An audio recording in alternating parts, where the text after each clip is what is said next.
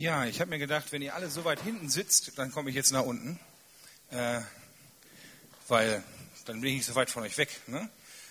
Und wenn Gott nahe kommt, dann sollte ich es als Prediger auch mal versuchen. genau. Äh, wer hat eigentlich die Predigten von Mitli erlebt? Wer war an dem Freitag da? Wer war an dem Sonntag da? Wer war an beiden Tagen da?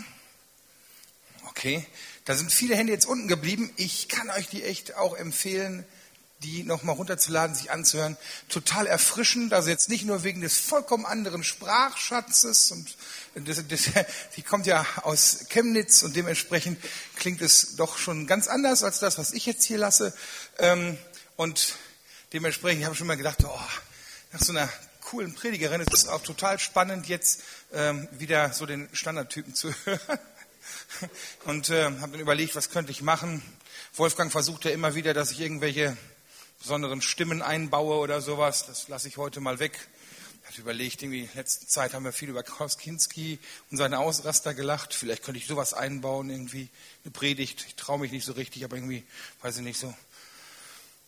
Nee, nee, ich mache das jetzt nicht. nein, nein, nein, nein, nein. Also, ähm, genau. Ähm, Gott kommt mir nah. Wolfgang hat mich gefragt irgendwie, oder wir haben, wir haben darüber gesprochen, was könnte man denn für eine, für eine, ähm, für eine Predigtreihe so vor Weihnachten noch bringen. Und da war das irgendwie so das Ding, was eigentlich Advent und Weihnachten irgendwie voll aussagt. Und ähm, da muss doch irgendwas Schönes und Leckeres möglich sein. Und dann habe ich Gott gefragt, und äh, was, was soll ich predigen? Ganz viele Standardsachen fallen mir ein und irgendwie, aber dann waren wir am Mittwoch bei den glorreichen Sieben in der Gebetszeit und dann hatte ich so, ein, so eine Bibelstelle, die mir ganz, ganz scharf in den Sinn kam und die da auch nicht wieder raus wollte. und äh, deshalb möchte ich jetzt über eine für Weihnachten eher ungewöhnliche Bibelstelle predigen. Ist auch nur ein Vers. Und ich glaube aber, dass es etwas ist, was ganz klar mit Weihnachten zu tun hat, dass es gerade im Advent absolut richtungsweisend sein kann. Und ich persönlich finde es total erbauend. Und äh, ja, genau, es geht um folgende Bibelstelle aus dem Psalmen, aber findet man auch im Alten Testament.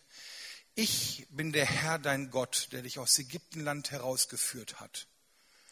Tue deinen Mund weit auf und ich will ihn füllen. Ich bin der Herr dein Gott, der dich aus Ägyptenland herausgeführt hat. Tue deinen Mund weit auf und ich will ihn füllen. Ich weiß nicht, ob das für den einen oder den anderen wirklich vielleicht auch ein Eindruck von Gott ist. Bei mir ist es eingeschlagen wie eine Granate und deshalb prüf das für dich selbst. Ähm, und ich bete, dass der Herr jedem diesen Vers so ins Herz legt, wie, wie man es braucht, jede Person es braucht. Ich möchte mir das mal mit euch anschauen. Ich bin der Herr, dein Gott, der dich aus Ägyptenland herausgeführt hat. Das Erste, was passiert ist, Gott stellt sich erstmal vor. Es gibt ja immer wieder in der Bibel, also Geschichten, wo erzählt wird, wo Gott einem Menschen nahe kommt und Gott stellt sich vor. Als ich bin, oder Übersetzer sagen, ich bin der ich bin. Also ich bin ist zum Beispiel eine Sache. Oder ich bin der Herr der Herrscharen. Oder Jesus sagt, ich bin das Licht der Welt. Es gibt ganz viele verschiedene Bibelstellen oder Worte von Gott, wo er sich vorstellt. Und hier sagt er, ich bin der Herr dein Gott, der dich aus Ägyptenland herausgeführt hat. David wählt in diesem Psalm, glaube ich, ganz besonders diese Stelle, die taucht nämlich sonst nur in den zehn Geboten auf. Im Mose, im zweiten und im fünften Mose, da werden die zehn Gebote genannt, also diese Gesetzestafeln, die Gott irgendwie Mose gibt für das Volk Israel ähm, am Berg Sinai, wo Gebote draufstehen. Und die zehn Gebote beginnen genau mit dieser, mit dieser Aussage. Im Zusammenhang, also im Kontext, einfach nur der Vollständigkeit halber, die meisten werden es wissen, das Volk Israel war in Gefangenschaft in Ägypten, äh, wurde da versklavt, wurde da echt schlecht behandelt und über kurz oder lang wären die da vermutlich verheizt worden, verreckt. Gott rettet sein Volk, indem er sie mit auf übernatürlichste Art und Weise wirklich aus dieser Gefangenschaft herausführt, ähm, erst durch ein Meer, dann durch eine Wüste hin zum gelobten Land. Da sind sie jetzt noch nicht in diesem Zusammenhang, aber sie sind jetzt in der Wüste und haben halt diese Befreiung Israels aus dieser Gefangenschaft erlebt. Und in der Wüste ist es jetzt nicht so toll. Also mit so ein paar Millionen Menschen durch die Wüste zu laufen, ist irgendwie, da hat man Nachschubprobleme. Selbst wenn man das generalstabmäßig organisieren würde und nicht auf der Flucht wäre, ist das schwierig. Gott versorgt sein Volk durch diese Wüste kontinuierlich, immer wieder. Also Wasser, was aus Steinen fließt, irgendwie Manna, was vom Himmel fällt. Es passieren die abgefahrensten Dinge. Das Volk wird versorgt, aber es ist trotzdem anstrengend.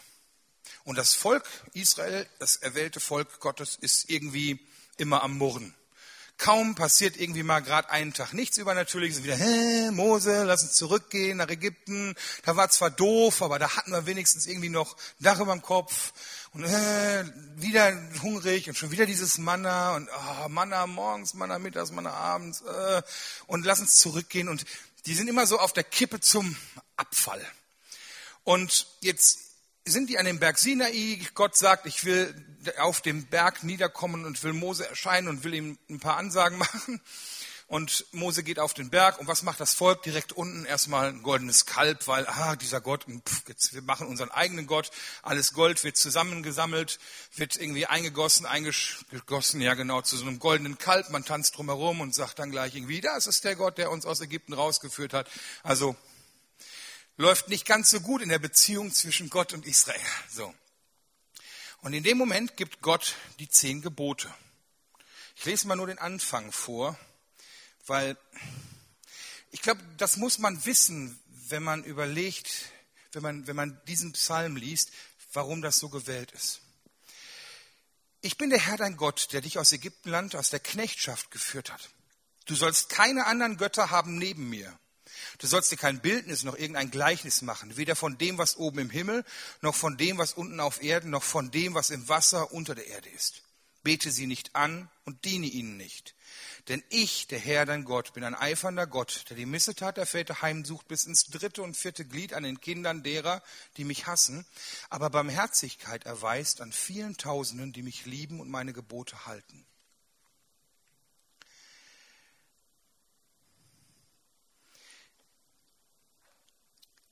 Ich bin der Herr dein Gott, der dich aus der Gefangenschaft Ägyptens geführt hat. Ich habe dich befreit. Ich habe Kraft. Ich bin stärker als jede Armee, die euch verfolgt hat. Ich bin stärker als das Meer, was euch den Weg versperrt hat und es hat sich geteilt. Ich bin stärker als euer Hunger. Ich bin stärker als eure Not. Ich habe die Kraft und ich habe euch errettet. Ich habe euch erwählt, sagt er. Und das ist etwas, was die Israeliten seitdem mit dem Passamal immer wieder gefeiert haben. Sie haben sich jedes Jahr daran erinnert, immer wieder, dass Gott sie aus dieser Gefangenschaft befreit hat. Und Ägypten hat auch, oder die Gefangenschaft in Ägypten hat auch einen prophetischen Aspekt, der für uns interessant ist. Das, wenn man, wenn die Bibel spricht von den Ägyptern, also nichts gegen dieses, diese, dieses Volk, also, aber wenn die Bibel da spricht von den Ägyptern oder dem ägyptischen Volk in dem Zusammenhang, dann wird von, dann wird, ist gemeint eine, die menschliche Kraft, das, was der Mensch in seiner Stärke, in seiner Herrschaft, mit Heeren, mit Kraft, mit, mit Militärmaschinerie, mit, mit Gewalt, mit seiner eigenen Power sozusagen schaffen kann. Das Menschliche, die Welt, das, das ist immer Ägypten. Warum wollt ihr zurück nach Ägypten? So nach dem Motto heißt so viel. Warum wollt ihr zurück in diese, in dieses, in dieses, in diese menschliche Gefangenschaft? Ich habe dich befreit. Ich sagt Gott, hab dich befreit aus dieser Gefangenschaft. Ich habe dich geheiligt, geheiligt hast hervorgeholt als ein besonderes Volk. Erinnere dich daran. Das ist das Passafest. Und es ist, was Ägypten im Alten Testament, dieser Bund, der da passiert ist mit, mit Israel, ist prophetisch mit der Befreiung, die passiert ist durch Jesu Sterben am Kreuz, sein Tod, seine Auferstehung. Im Neuen Testament der neue Bund. Wir sind befreit nicht aus der Sklaverei Ägyptens, sondern aus der Sklaverei der Sünde, aus der Sklaverei des Todes. Wir sind durch ihn befreit. Der Weg zu Gott ist frei. Der Tod ist überwunden. Wir werden in ein gelobtes Land kommen, nämlich ins Himmelreich. Und Weihnachten ist uns der Retter geboren. Erinnere dich. Und das feiern wir jedes Jahr. Erinnere dich, dein Retter ist geboren. Der, der dich frei gemacht hat. Gott kommt zu uns in dieser Zeit und er ist eigentlich immer da, aber hier wird ganz klar, ich bin da, ich bin bei dir ich komme zu meinem Volk. Am Sinai kam Rauch und Qualm und Wolken und kam auf diesen Berg und Gott zog auch mit dem Volk immer mit so einer Rauch- oder Feuersäule mit ihnen. Es war ein Bund mit Israel. Es gab diese zehn Gebote, wo gesagt hat, ich bin dein Gott. Du sollst keine anderen Götter mehr neben mir haben. Ich bin bei dir. Ich stehe zu dir. Und ich glaube, Gott sagt auch heute, ich komme dir nah. Ich bin bei dir. Lass mich dein Gott sein. Lass mich, lass mich dich befreien von der Macht der Sünde. Lass mich dich befreien von der Schwachheit. Lass mich dich befreien.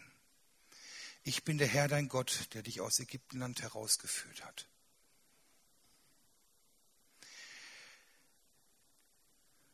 Tu deinen Mund weit auf und ich will ihn füllen. Wie gesagt, in diesem Psalm ist dieses gewählt, das Volk, das sich immer wieder abwendet. Und auch in diesem Psalm, wenn man den komplett liest, dann geht es darum, dass, die, dass das Volk wieder auf sich von Gott entfernt. Und Gott sagt, ach, würdest du doch zu mir kommen, dann will ich, dass es dir gut geht. Und am Sinai da waren die ständig unzufrieden und es werden halt diese Götzen gegossen. Schnell sind andere Götter da. Und dann ist die Frage, die sich mir stellt, wenn ich das heute lese, wie ist das heute? Wie ist das heute? Wie schnell bin ich dabei und gieße mir meine eigenen Götzen? Äh, schaffe mir meine eigenen Götter. Schaffe mir einen Gottersatz. Wir sind, uns geht's gut. Wir müssen flüchten gerade nicht durch eine Wüste. Uns geht's gut. Wir sind satt. Wir sind unser Leben, selbst dem Ärmsten in unserer Gegend geht es ja besser als ganz, ganz vielen Menschen zur damaligen Zeit und zur, zu, ja, und auch zur heutigen Zeit. Und wenn ich dann die Weihnachtszeit sehe und das, was so auf mich einprasselt und was mein Gott sein will, was mein Götze sein will, ähm, so durch die Medien, durch die Gesellschaft, durch, durch meinen Alltag irgendwie, ganz viele, ich nenne das mal Weihnachtsgötzen, sind da und wollen irgendwie mein Gott sein. Weihnachten ist irgendwie so ein Kommerzdingen geworden, so wo, wo, wo man irgendwie, man, wir sind schon reich beschenkt, aber man beschenkt sich und man, man kriegt Geschenke und man kriegt das schon mit, wie Kinder irgendwie total scharf auf Geschenke sind. Und das ist ja normal irgendwie, aber die sind da so voll drauf getriggert irgendwie, weil die das noch nicht filtern können. Und wir sind reich beschenkt und der Kommerz sagt, hey, das ist so das Ding so, hier Weihnachten das, das, das Fest der Geschenke. Aber Gott sagt, ich will deinen Mund füllen. Ich will deine Leere füllen. Ich will deine Sehnsucht füllen. Ich will deine Bedürfnisse stillen. Nicht irgendein schönes Geschenk. Lichterketten Licht in der Finsternis. Du fährst draußen durch die dunklen Straßen, siehst überall diese schönen Lampen, Lichter, manchmal auch sehr amerikanisch, gleißend hell, dass man eine Sonnenbrille aufsetzen muss. Aber, aber im Endeffekt dieses Licht in der Dunkelheit, wenn es so kalt ist, wenn es düster ist, wenn du vielleicht zu Fuß unterwegs bist mit dem Hund oder weiß ich nicht, oder Schnee schaufeln musst und dann siehst du so eine Kerze im Fenster und es ist doch irgendwas, was so gemütlich und schön und warm und so heimlich und es ist, ich bin das Licht der Welt, sagt Jesus Christus und nicht irgendwelche Lichterketten. Ich bin der, bei dem es sich gut anfühlen soll und nicht an irgendeinem geschmückten Baum.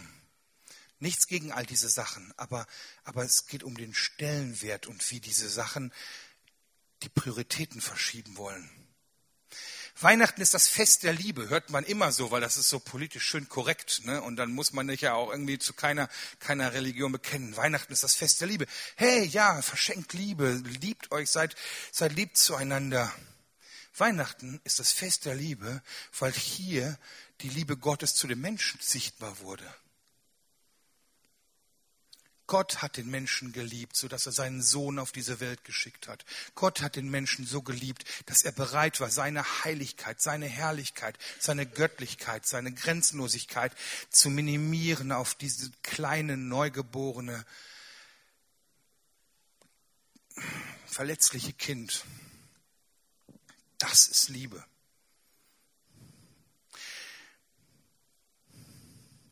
Und dann sehe ich die Menschen, wie sie anfangen, sich immer wieder Götter selber zu basteln.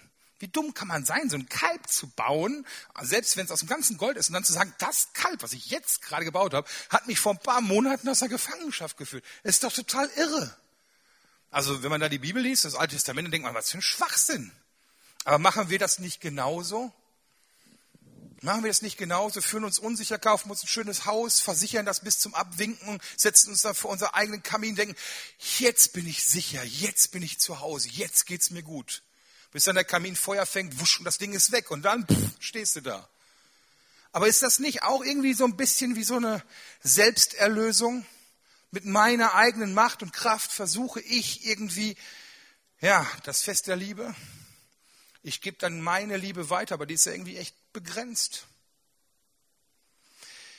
Ich glaube, Gott fordert uns auf. Ich bin der Herr, dein Gott. Gerade in diesen Tagen, gerade jetzt, komm zu mir. Ich komme zu dir und bitte komm du zu mir. Und dieses mach deinen Mund weit auf. Das ist etwas, was wir aktiv tun müssen. Öffne dich mir. Aber gleichzeitig ist es total passiv. Du kannst das nicht machen. Ich kann das füllen. Du kannst deinen Mund nur, nur aufmachen. Ich bin Mensch geworden. Ich habe dich erwählt. Ich habe den Preis bezahlt. Und du kannst das nur empfangen. Tu deinen Mund weit auf und ich will ihn füllen. Gott sagt, ich will dich voll machen, ich will dich füllen. Am Sinai ging es um die Befreiung aus der Sklaverei, um die Versorgung in der Wüste, um das gelobte Land. Ich bin bei euch als Wolkensäule, als Feuersäule. Ich bin bei euch. Und heute, ich bin dein Versorger. Ich gebe dir, manche Übersetzer schreiben da so ein, tu deinen Mund weit auf, ich will ihn mit guten Dingen füllen. Mit guten Dingen, mit wichtigen Dingen. Gott sieht unsere Bedürfnisse, Gott sieht deine Bedürfnisse, Gott sieht deine Lehre, Gott sieht sogar deine Wünsche. Nicht nur, was du nötig hast, sondern was du dir wünschst. Und diese Wünsche sind gut für, vor ihm. Gott gibt gerne. Und sein Wertvollstes hat er gegeben, indem er uns seinen Heiligen Geist gegeben hat. Irgendwie, das ist irgendwie, Gott gibt seinen Teil, der für immer in uns lebt, vollständig in uns ausgegossen. Seine Liebe steht im Römerbrief. Und was ich am schönsten an diesem, also ich bin ja jemanden, der auch gerne sich füllen lässt, sieht man, ich sehe ziemlich dick aus. Tu deinen Mund weit auf, ich will ihn füllen. Nicht nur so ein bisschen, so wie so, wie so eine Hostie so gerade reinschieben, sondern mach ihn weit auf, ich will da richtig reinschütten, so im Überfluss, dass es übersprudelt. Und sein Segen soll an dir runterlaufen, so äh, richtig voll. So stelle ich mir das vor, so reinschütten, Gottes Segen. Tu deinen Mund weit auf, damit so wenig wie möglich überfließt. Das klingt jetzt ein bisschen krass, aber äh, Gott will dir nicht nur das Nötigste geben. Gott will dir nicht nur das Nötigste geben, sondern Gott gibt im Überfluss.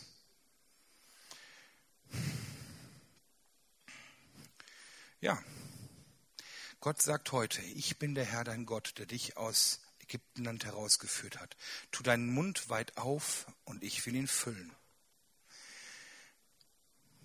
Gott will uns nahe kommen, Gott kommt uns nahe. Zu Weihnachten erinnern wir uns daran, obwohl es jeden Tag Weihnachten ist. Und ich möchte dir Mut machen, richte dich auf ihn aus. Öffne dich für ihn. Mach deinen Mund weit auf. Lass dich von ihm füllen. Und vielleicht bist du dieses Jahr mal mutig und mit Kindern machen wir so Wunschzettel. Ne? Wie wäre es denn, wenn du dir mal in deiner stillen Zeit einen Wunsch an Gott überlegst? Ich kann dir nicht versprechen, dass sich jeder Wunsch erfüllt oder so. Aber zum guten Freund kann man auch mal sagen, so, hey, ich würde mir zu Weihnachten voll gerne das wünschen. Oder das, könntest du das machen? Das wäre toll. Vielleicht klappt's. Vielleicht hat er noch was viel Cooleres für dich. Frag ihn einfach mal, was sein Weihnachtsgeschenk an dich ist in den Weihnachtstagen. Ich bin fest davon überzeugt, dass Gott dich beschenken will. Frag ihn mal in dieser, vielleicht wenn du da irgendwo zwischen den ganzen Feiern mal einen stillen Moment hast, frag ihn mal, was sein Geschenk dieses Jahr an dich ist. Genau. Amen. Lieber Jesus, du hast irgendwie den Himmel verlassen, bist Mensch geworden, um bei uns zu sein. Um 100% Mensch zu sein, um uns zu verstehen, unsere Bedürfnisse zu verstehen, unsere Schwachheit zu verstehen, unsere Nöte, unsere Sehnsüchte zu verstehen. Du hast unter uns gelebt. Du hast dich so weit runtergebeugt, wie es nur irgendwie geht als ein Gott. Und ich danke dir dafür. Und ich bitte dich, hilf uns, ähm, diese Weihnachten, dein Kommen, deine Nähe zu feiern, zu erleben, wahrzunehmen.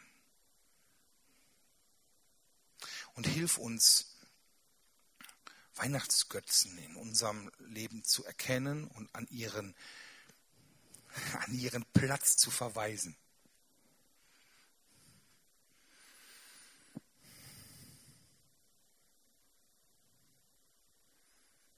Du bist der Mittelpunkt. Du bist Anfang und Ende.